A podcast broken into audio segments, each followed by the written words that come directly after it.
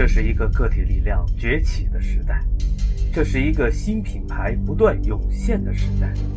加载定位操作系统把脉移动互联大变局，英雄不问出处，你死了与我无关。定位帮全球脑中心马上开始。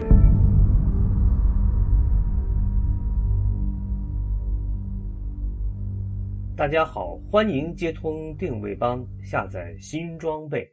我是你们的老朋友芒格，继续为创业中的小伙伴们加油充电。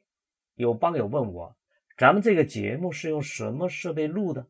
我说，互联网时代嘛，当然是移动设备。我用的是一台普通的三星手机，具体型号嘛，好像是 i 八六九。这真像做梦一样，这可是零零七才有的装备啊！如今就这样走进了寻常百姓家，这真是一个日新月异、神奇的时代。发自内心的，我还真想感谢一下三星公司，让我随时随地可以自由的录制节目。我估计，如果老罗能够提供一台锤子手机的话，可能会有更加。神奇的效果。一段小序之后，进入今天的学习时间。市场营销领域不存在客观现实性，也不存在事实，更不存在最好的产品。存在的只是顾客或者潜在顾客大脑皮层当中的认知。只有这种认知才是事实，其他的都是幻觉。认知。定律。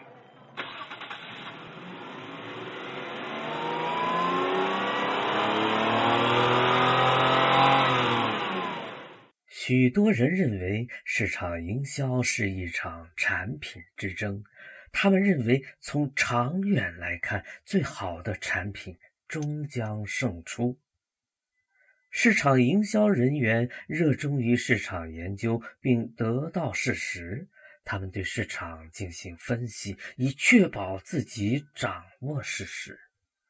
当他们确信自己拥有最好的产品，而好产品终将胜出后，他们便信心百倍地投入市场竞争中。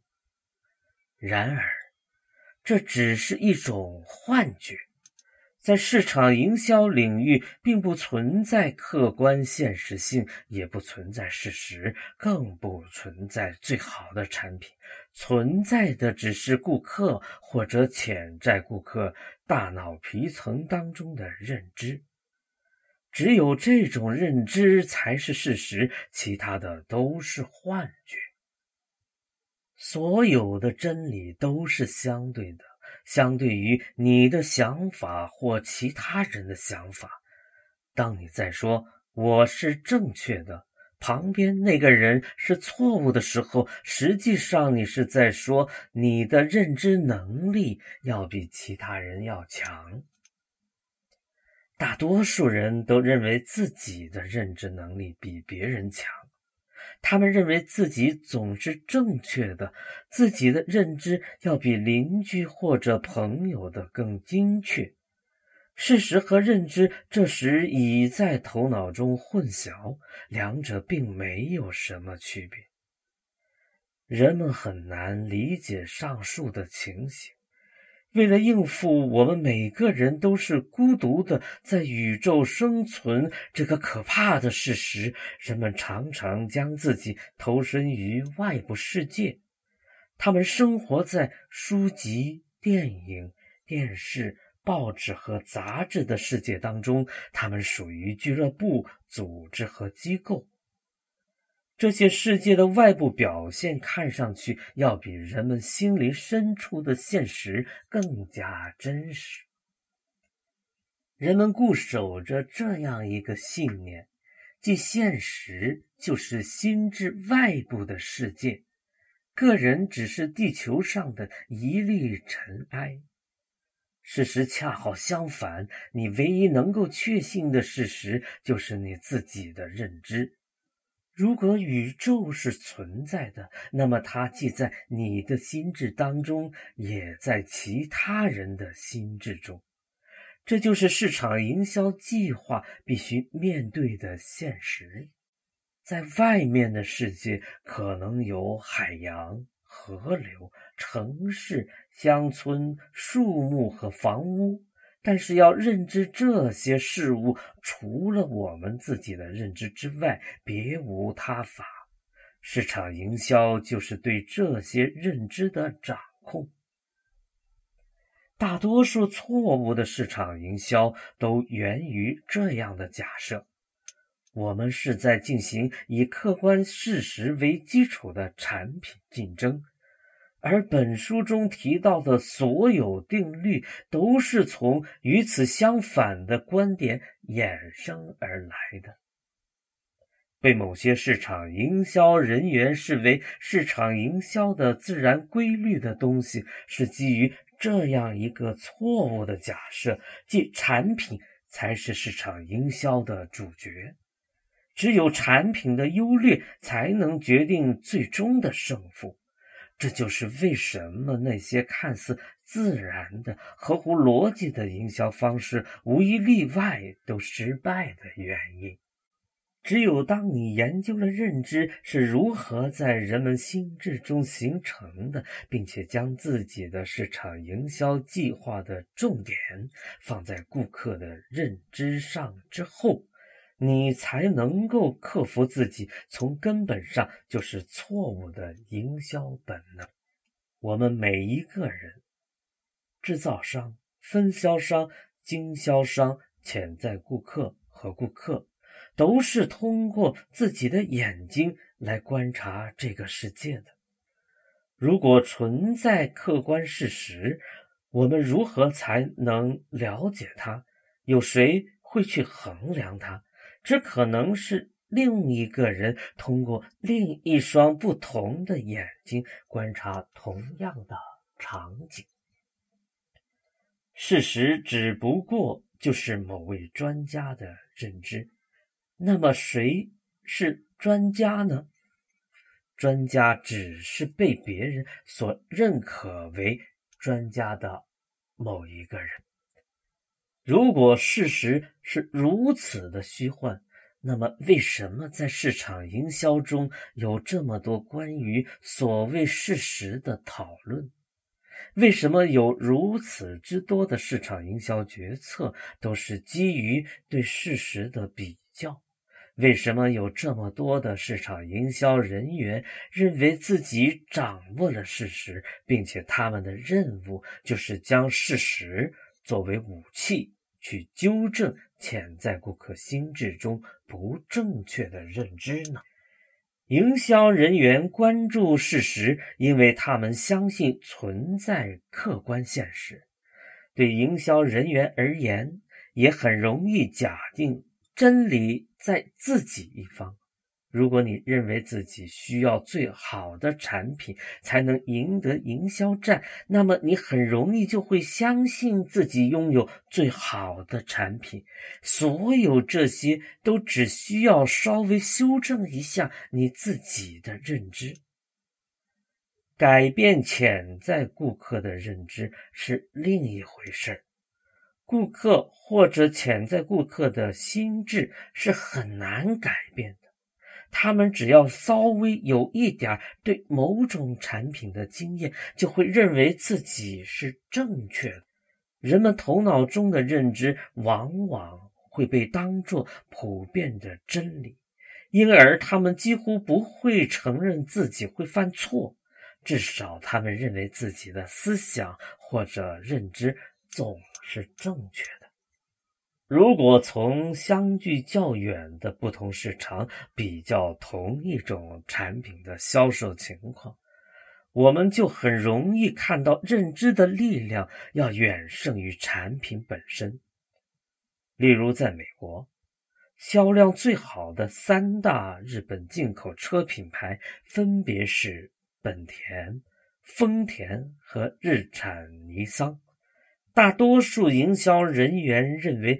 这三种品牌之间的竞争将围绕着质量、款式、马力和价格等方面展开。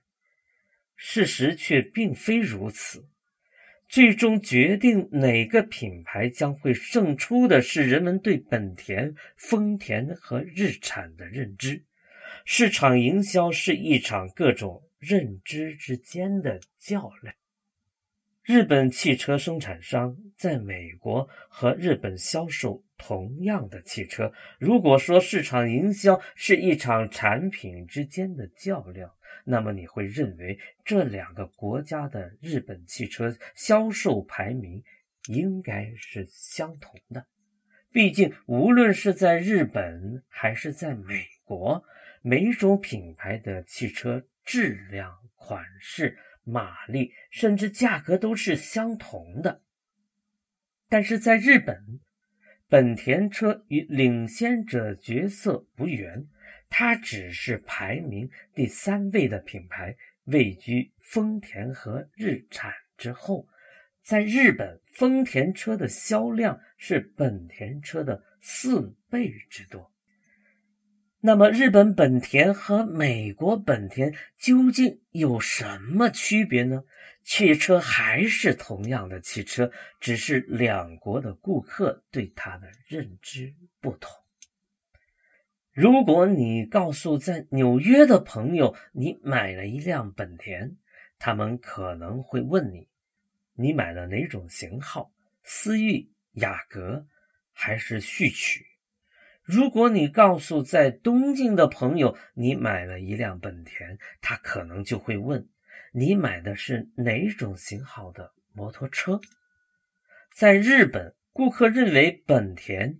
是一个摩托车生产商，显然很少有人会想从一个摩托车公司购买一辆汽车。我们不妨设想一下，如果哈雷戴维森公司推出哈雷戴维森牌的汽车，它会成功吗？你可能会觉得这应该取决于汽车的质量、款式、马力和定位。你甚至会相信哈雷戴维森公司的质量信誉会增加其获得成功的砝码。我们并不这样认为。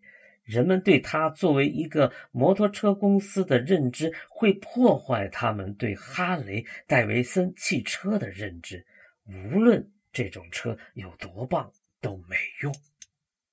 为什么坎贝尔汤料在美国是位居第一的品牌，而在英国却默默无闻？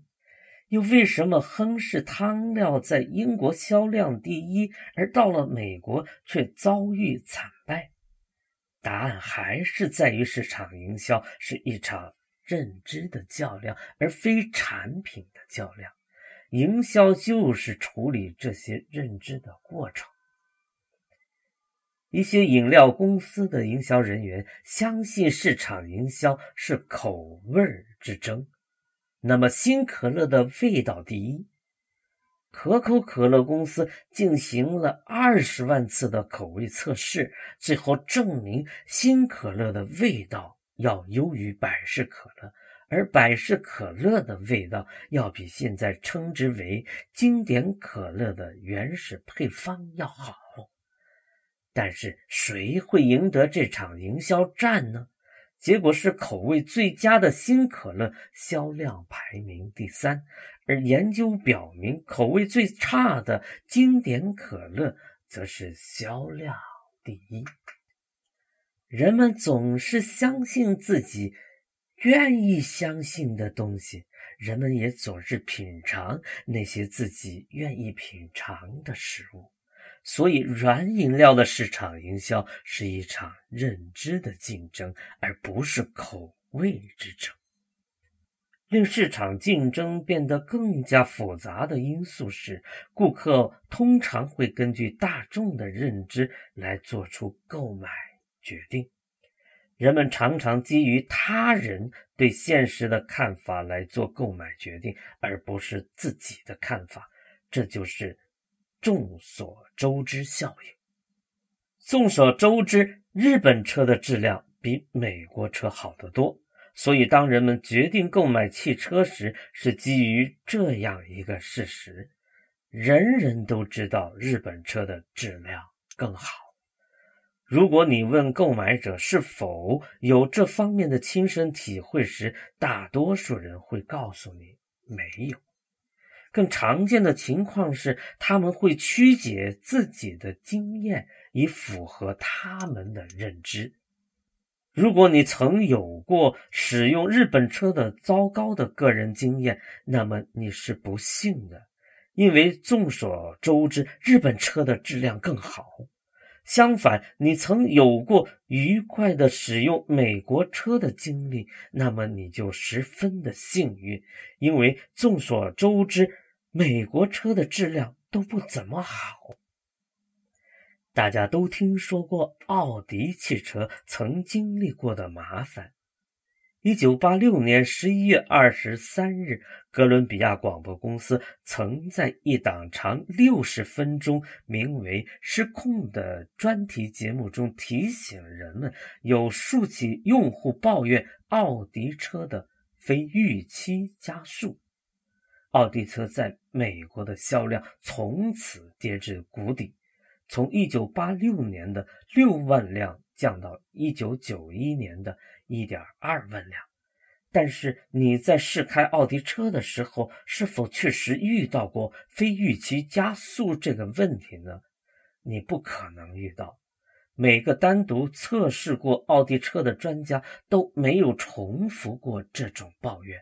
然而，人们却无法丢掉对奥迪车的糟糕印象。不久前，奥迪公司做了一则广告，将自己的汽车与梅赛德斯奔驰与宝马的同类产品进行比较。广告上说，德国的汽车专家对奥迪车的评价要优于梅赛德斯和宝马。你会相信这则广告吗？也许不会，这是事实吗？这又有什么关系呢？记住，市场营销不是产品之争，而是认知之争。发扬工匠精神，死磕到底，定位帮。好了，各位小伙伴，咱们今天的学习就到这儿，下次节目时间再会。